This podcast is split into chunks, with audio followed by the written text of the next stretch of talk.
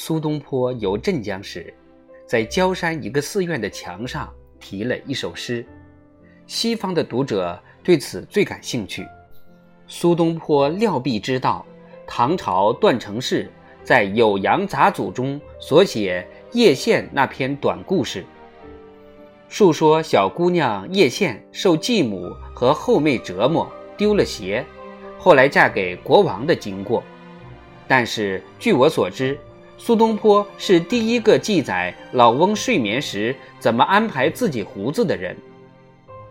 他用一首简易的韵语说。一个有长须的人，从来没想过在床上怎么安排自己的胡子。一天，有人问他，睡觉时胡子放在什么地方？那天夜里，他开始惦记他的胡子。他先把胡子放在被子外面，后来又放在被子里面，又放回外面，折腾了一夜没合眼。第二天早晨，他一直感觉坐立不安。心想，最好的办法是把胡子剪掉。由那首诗看来，那只是通俗故事，不是苏东坡创作的。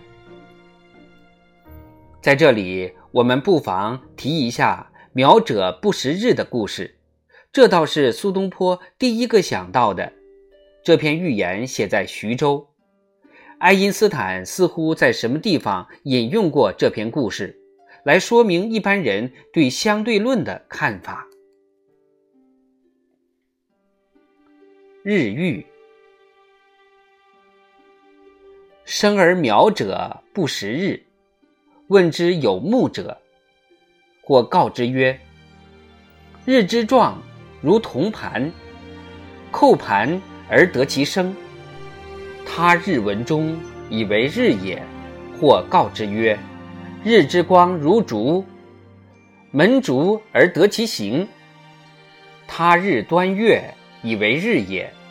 日之与中月亦远矣，而苗者不知其意，以其未常见而求之人也。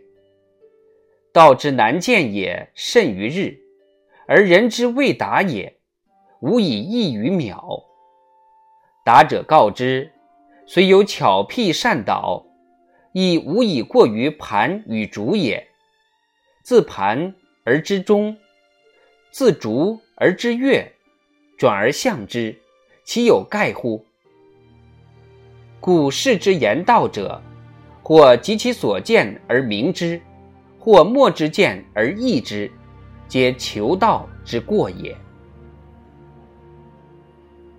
说也奇怪。这篇寓言竟被政敌当作审判他的依据，说他用以讽刺当时学者盲从王安石的三经心意。苏东坡这个人物个性太复杂，方面太多，了解不易。因为他精通哲理，所以不能做道学家；同样，也因为他深究儒学，故也不能为醉汉。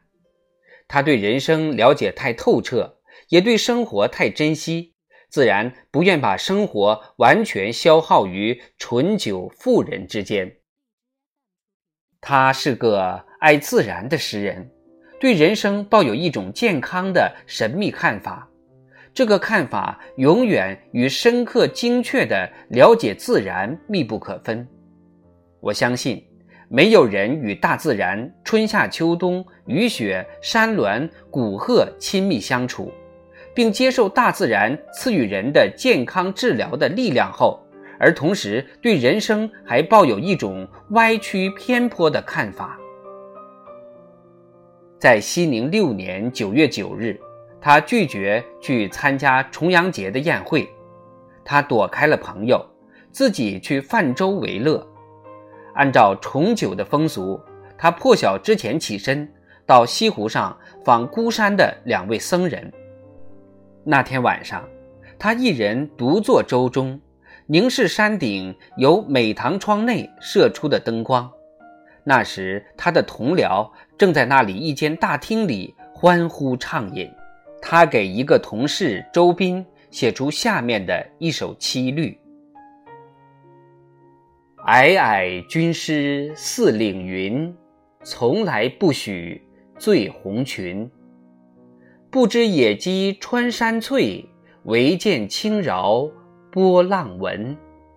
颇忆呼卢原言道，南腰骂作冠将军。晚风落日原无主，不惜清凉与子分。